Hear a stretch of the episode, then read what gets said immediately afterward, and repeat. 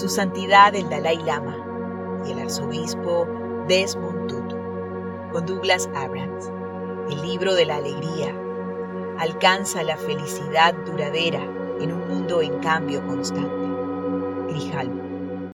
Día 1. La naturaleza de la alegría. ¿Por qué no se te ve más taciturno? Para empezar, invité al arzobispo Tutu a recitar una plegaria, puesto que, según su tradición, esta es la forma de iniciar cualquier conversación importante. Sí, gracias, dijo el arzobispo. Me vendrá bien toda la ayuda que pueda reunir. Guardemos silencio. Ven a nosotros, Espíritu Santo. Llena los corazones de tus fieles sirvientes y prende en ellos la llama de tu amor. Tú que renuevas la faz de la tierra. Amén. Amén, repitió el Dalai Lama. Y aproveché para pedirle que compartiera con todos sus expectativas para los días que nos esperaban. Se puso cómodo mientras se frotaba las manos. Estamos en el siglo XXI.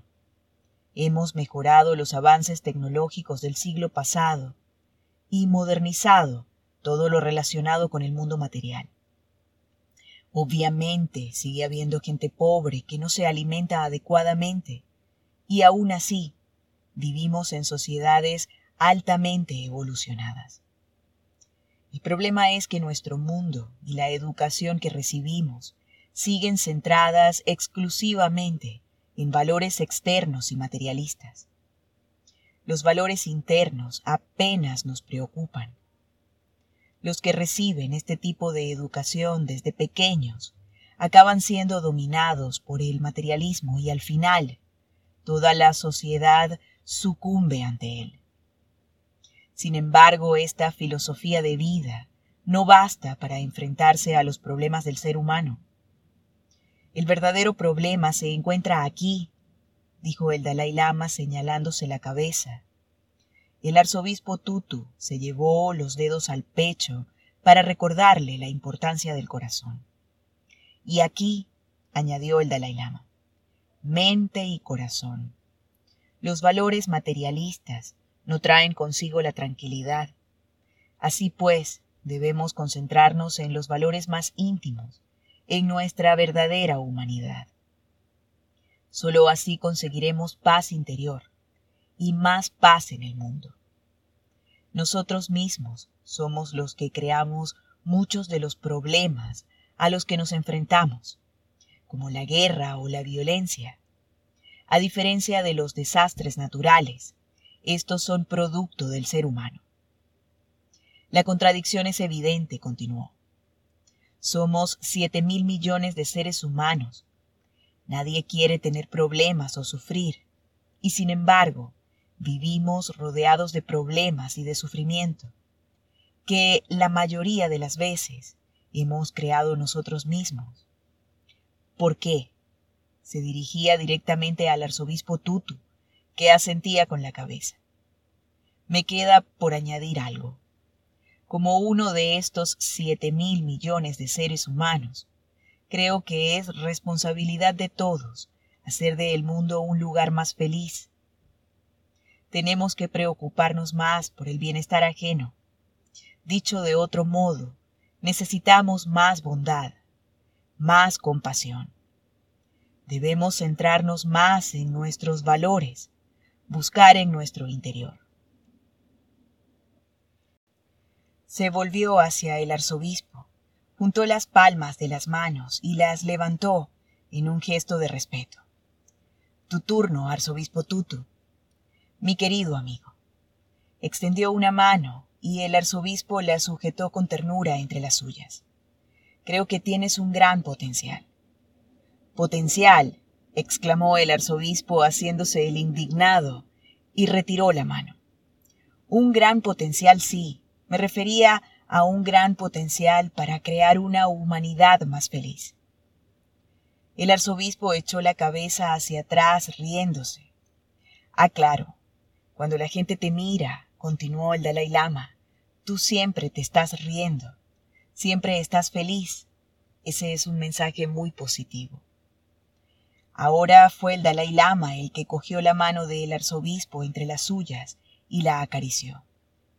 Los líderes políticos o espirituales suelen tener un rostro muy serio. Se incorporó en la silla, frunciendo el ceño con un gesto severo. Impresionan. Pero cuando ven tu cara, es por la nariz que es enorme, sugirió el arzobispo, y los dos se echaron a reír. Te agradezco de verdad que hayas venido para conversar conmigo, dijo el Dalai Lama.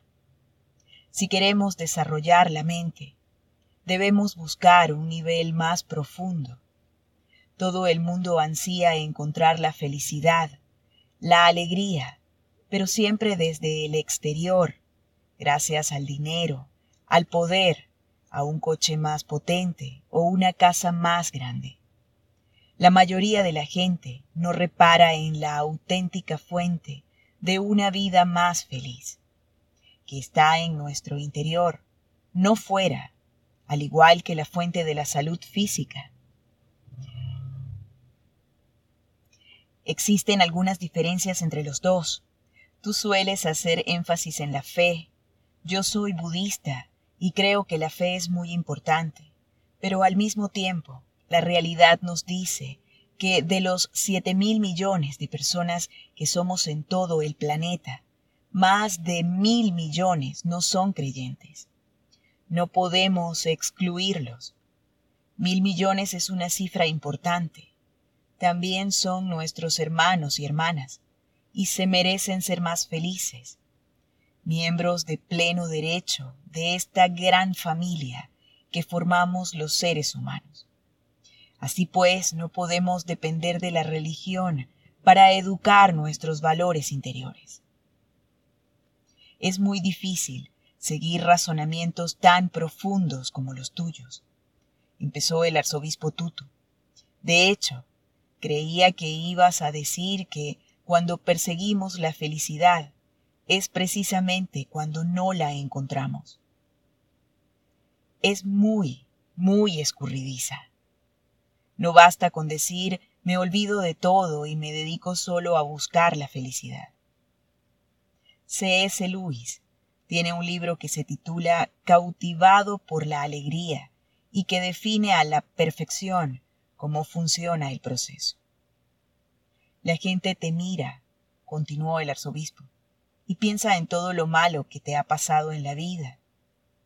No hay nada más terrible que el exilio, huir de tu hogar y de todo aquello que significa algo para ti. Y sin embargo, cuando te conocen, descubren a alguien que desprende una serenidad maravillosa, una compasión infinita, una picardía. Esa es la palabra perfecta, intervino el Dalai Lama. No me gustan las formalidades. No me interrumpas, protestó el arzobispo.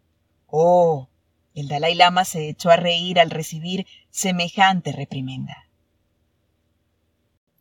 Es maravilloso descubrir que lo que buscamos no es la felicidad. Yo no hablaría de eso, sino más bien de la alegría. En la alegría está la felicidad. Es algo mucho más grande. Piensa en una madre que está a punto de dar a luz. La mayoría de nosotros intentamos evitar el dolor y las madres, en cambio, saben que van a sufrir, que van a experimentar la agonía que supone dar a luz, pero lo aceptan. E incluso, después del parto más doloroso, cuando el bebé ya está afuera, la alegría de la madre es tal que es imposible medirla.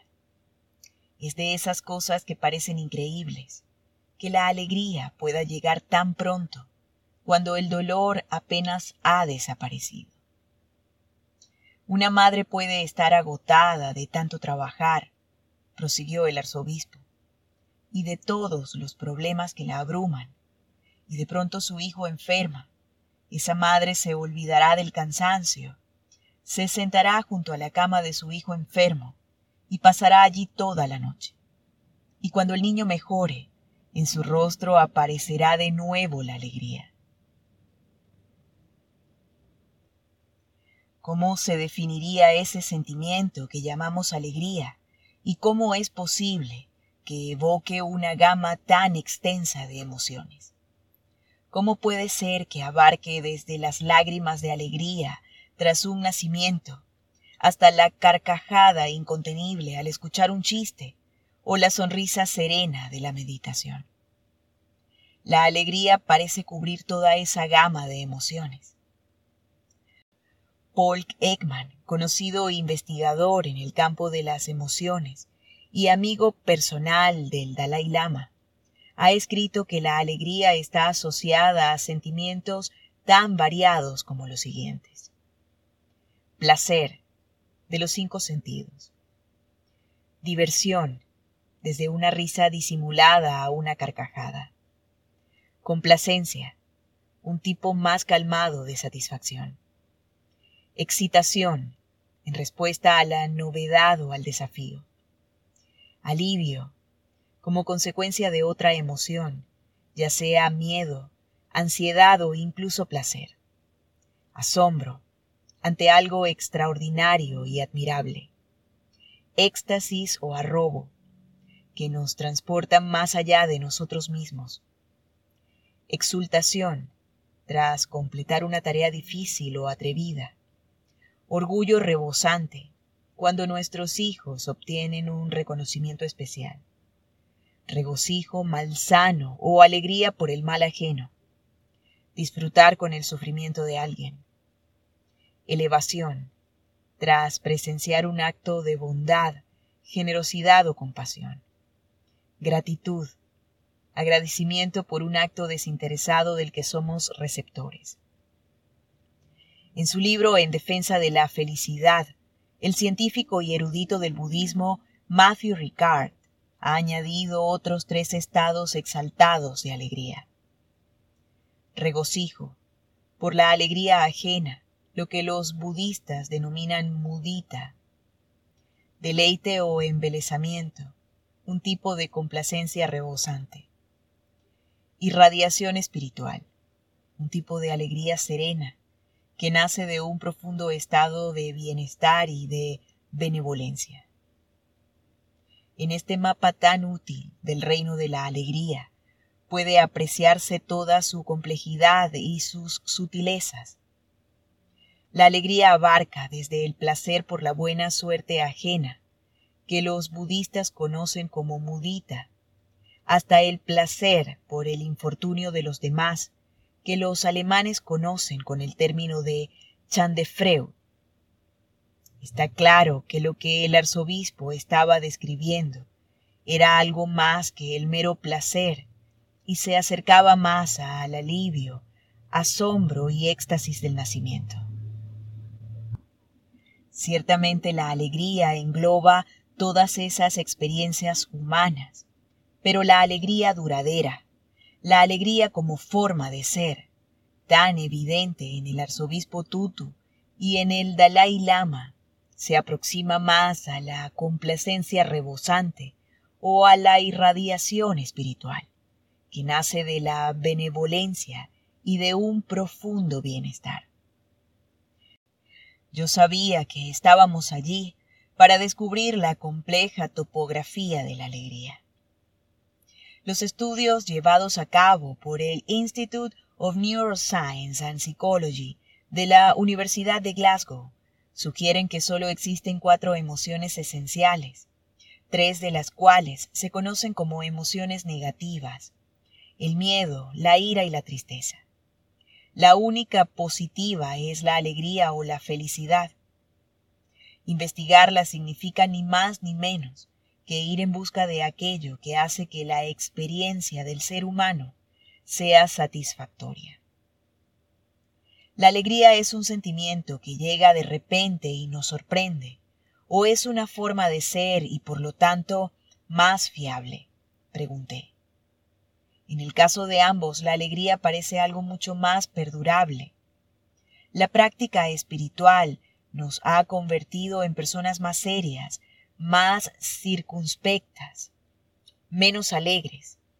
Así pues, cómo se cultiva esa sensación de la alegría duradera como forma de ser y no solo como sentimiento pasajero. Se miraron el uno al otro y el arzobispo Tutu le hizo un gesto al Dalai Lama. Este apretó la mano a su amigo y empezó. Sí es cierto, la alegría es algo distinto de la felicidad. Cuando uso la palabra felicidad en cierto sentido, lo que quiero decir es satisfacción. A veces vivimos una experiencia dolorosa, pero esa misma experiencia, como has dicho tú, antes cuando hablabas del parto, puede traer consigo una satisfacción y un júbilo enormes. Permíteme que te haga una pregunta, intervino el arzobispo Tutu. ¿Cuántos años llevas en el exilio? Cincuenta y tantos. Cincuenta y seis. Cincuenta y seis años alejado del país que más quieres de este mundo. ¿Por qué no se te ve más taciturno? Taciturno, repitió el Dalai Lama, sin acabar de entender qué quería decir su amigo. Jimpa se dispuso a traducir el término al tibetano, pero el arzobispo se le adelantó. Triste. El Dalai Lama cogió la mano del arzobispo, como si intentara consolarlo mientras recordaba aquellos acontecimientos tan dolorosos de su vida. Cuando descubrieron que el Dalai Lama era la reencarnación de su predecesor, lo arrancaron con apenas dos años de su entorno rural en la provincia de Amdo, en la zona del Tíbet, y se lo llevaron a Lhasa, la capital, al palacio de Potala, con sus mil estancias. Allí fue criado en el más absoluto aislamiento y educado para ser el futuro líder espiritual y político del Tíbet y la reencarnación divina del Bodhisattva de la compasión. Tras la invasión china del país en 1950, el Dalai Lama se vio empujado a la política. Con 15 años gobernaba a 6 millones de personas y se enfrentaba a una guerra sin cuartel e injustamente desigual. Pasó nueve años intentando negociar con la China comunista por el bien de su pueblo y buscando soluciones políticas mientras el país era anexionado en 1959, durante un levantamiento que amenazaba con acabar en masacre, el Dalai Lama decidió, con todo el dolor de su corazón, partir hacia el exilio. Las posibilidades de huir con éxito a la India eran alarmantemente escasas, pero para evitar la confrontación y el subsiguiente baño de sangre, partió en plena noche, vestido como uno de los guardias del palacio. Tuvo que quitarse las gafas por ser demasiado reconocibles, y su escasa visión debió de aumentar la sensación de miedo e incerteza mientras el grupo pasaba junto a las guarniciones del Ejército Popular de Liberación. Durante las tres semanas que duró la huida, sobrevivieron a tormentas de arena y nieve y escalaron montañas de más de cinco mil metros. Uno de mis ejércitos tiene su origen en un viejo maestro indio, dijo el Dalai Lama en respuesta a la pregunta del arzobispo. Según él, cuando vives una experiencia trágica, debes pensar en lo sucedido. Si no hay forma de superar la tragedia, no tiene sentido que te preocupes demasiado. Es lo que hago yo. El Dalai Lama se estaba refiriendo a Shantideva, el maestro budista del siglo XVIII, quien escribió, Si tiene solución, entonces no hay de qué preocuparse, y si no la tiene, ¿qué sentido tiene lamentarse? El arzobispo se echó a reír, quizás porque le parecía increíble que alguien pudiera dejar de preocuparse por algo simplemente porque no conducía a nada. Sí, creo que la gente ya es consciente de ello, sus mentes lo saben. Se llevó los dos dedos índices de ambas manos a la frente. Saben que no sirve de nada preocuparse, pero no pueden evitarlo. Muchos de nosotros nos hemos convertido en refugiados, intentó explicarse el Dalai Lama. Y en mi propio país las dificultades son muchas. Cuando pienso en ello, continuó juntando las manos hasta formar con ellas un círculo. Me preocupo. Volvió a separarlas rompiendo el círculo. Pero cuando contemplo el mundo, veo muchos problemas.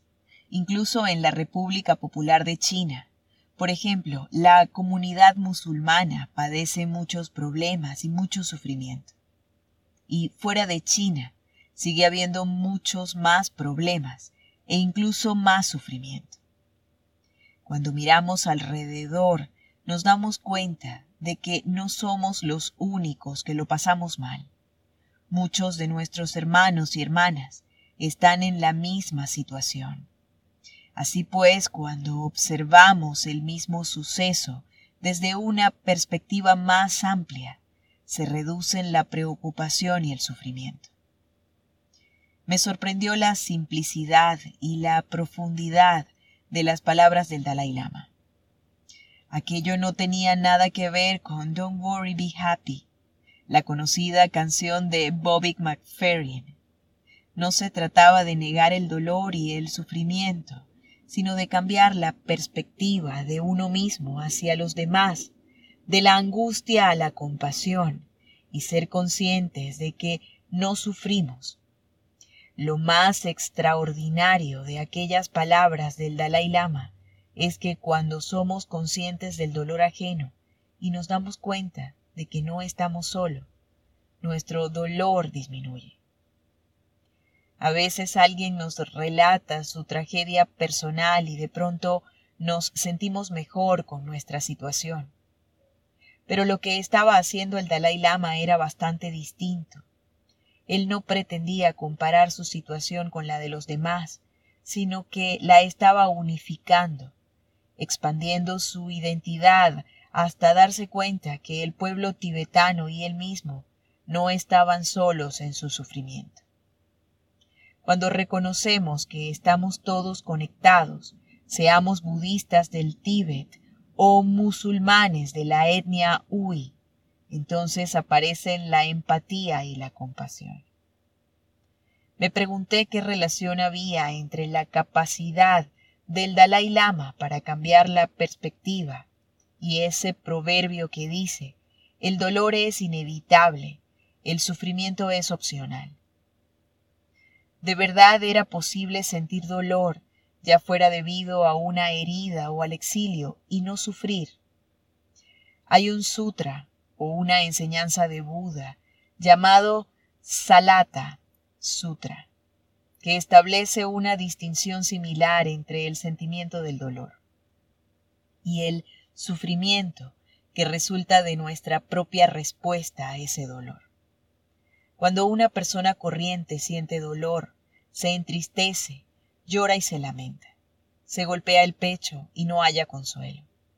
Experimenta dos dolores distintos, el físico y el mental, como si alguien le disparara con una flecha y acto seguido le disparase una segunda flecha para que sintiera el dolor de las dos. El Dalai Lama sugería que al cambiar nuestra perspectiva y adoptar una más amplia, más compasiva, podemos evitar el sufrimiento y la preocupación que nos supone la segunda flecha.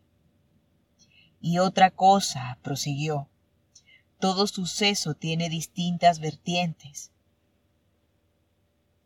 Por ejemplo, los tibetanos perdimos nuestro país y nos convertimos en refugiados. Pero esa misma experiencia trajo consigo nuevas oportunidades, nuevos acontecimientos. En mi caso pude conocer a gente muy diversa, practicantes de otras religiones como tú e incluso científicos. Esta nueva oportunidad no llegó hasta que me convertí en refugiado. Si me hubiera quedado en el palacio de Potala, en Lhasa, no me habría movido de lo que suele describirse como una jaula de oro, el lama, el santo Dalai Lama. De pronto estaba sentado con la espalda muy recta, el cuerpo todo rígido, como cuando era líder espiritual del reino prohibido. Personalmente prefiero las últimas cinco décadas de mi vida en mi condición de refugiado. Me han sido más útiles y me han proporcionado mayores oportunidades para aprender, para experimentar la vida. Por tanto, si miras las cosas desde solo un ángulo, te sientes tan triste, tan triste. Pero si contemplas la misma tragedia, el mismo suceso, desde otra perspectiva, te das cuenta de las nuevas oportunidades que trae consigo. Eso es maravilloso y es también la principal razón de que no esté triste ni taciturno. Hay un dicho tibetano que dice, allí donde tengas amigos, ese es tu país, y allí donde recibas amor, ese es tu hogar.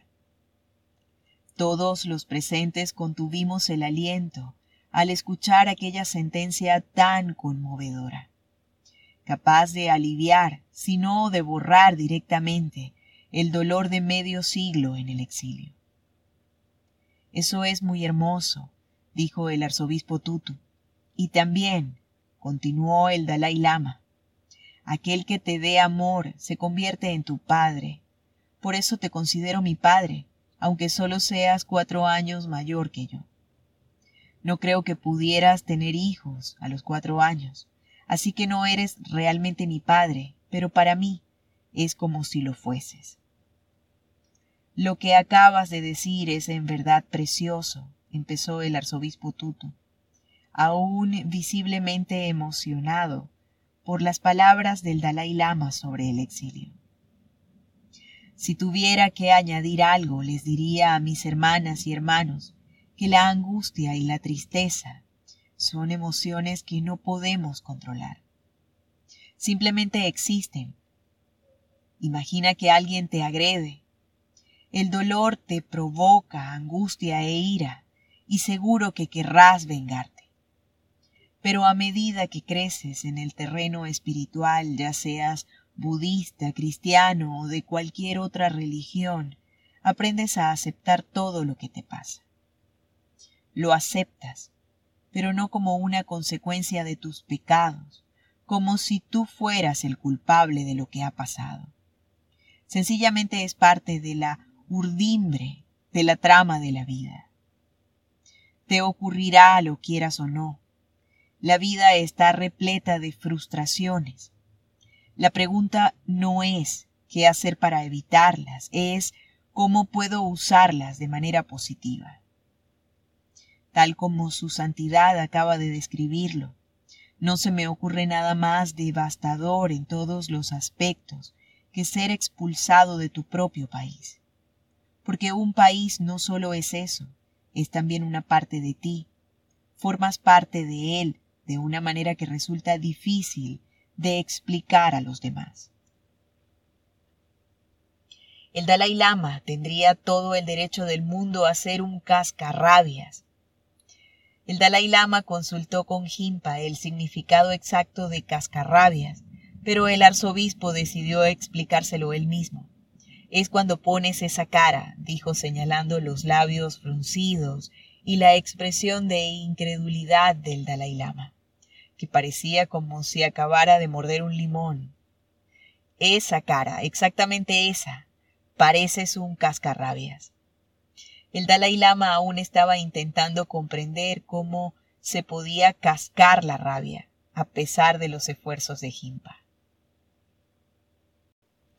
y de pronto sonríes y se te ilumina la cara. Y es porque en gran medida has transmutado todo aquello que debería ser negativo. Lo has transformado en bondad.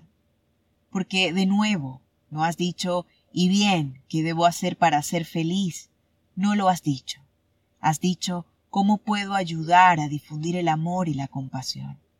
Y esa es la razón por la que viene a verte gente de todo el mundo, o llenan estadios aun cuando no acaban de entender tu inglés. No te tengo envidia, de verdad. Hablo inglés mucho mejor que tú Y a pesar de ello, no viene tanta gente a verme como a ti. ¿Y sabes qué? Creo que no están ahí para escucharte, o tal vez esto sea tan solo una pequeña parte. La razón principal es que personificas algo y ellos lo sienten, porque algunas de las cosas que dices en cierto modo son evidentes, y sin embargo no son las palabras, es la esencia que se esconde tras ellas. Es lo que experimentan cuando tomas asiento y les dices que el sufrimiento o la frustración no determinan quiénes somos, es lo que sienten cuando te oyen decir que aquellos acontecimientos que en principio son negativos pueden convertirse en algo positivo. Y espero que seamos capaces de transmitir a todas las criaturas del Señor el profundo amor del que somos merecedores y lo valiosos que son a ojos de Dios, incluso el refugiado repudiado por todos, cuyo nombre nadie parece conocer. A menudo miro fotografías de gente que huye de la violencia, miro a los niños y sé que Dios llora, porque no es así como quiere que vivamos. Pero incluso en circunstancias como esas, ves a personas que se desplazan desde cualquier punto del mundo para ayudar, para intentar mejorar las cosas. Y a través de las lágrimas, Dios esboza una sonrisa, y cuando Dios te ve y oye cómo intentas ayudar a las criaturas del Señor, sonríe abiertamente. El arzobispo también sonrió de oreja a oreja y susurró la palabra sonríe, como si se tratara de la palabra del Señor. ¿Quiere hacer otra pregunta? añadió al ver que yo me había inclinado hacia adelante. Era increíble escuchar la profundidad con la que departían sobre la alegría y el sufrimiento. Pero al ritmo que íbamos, no podríamos cubrir ni una décima parte de las preguntas que necesitábamos plantear.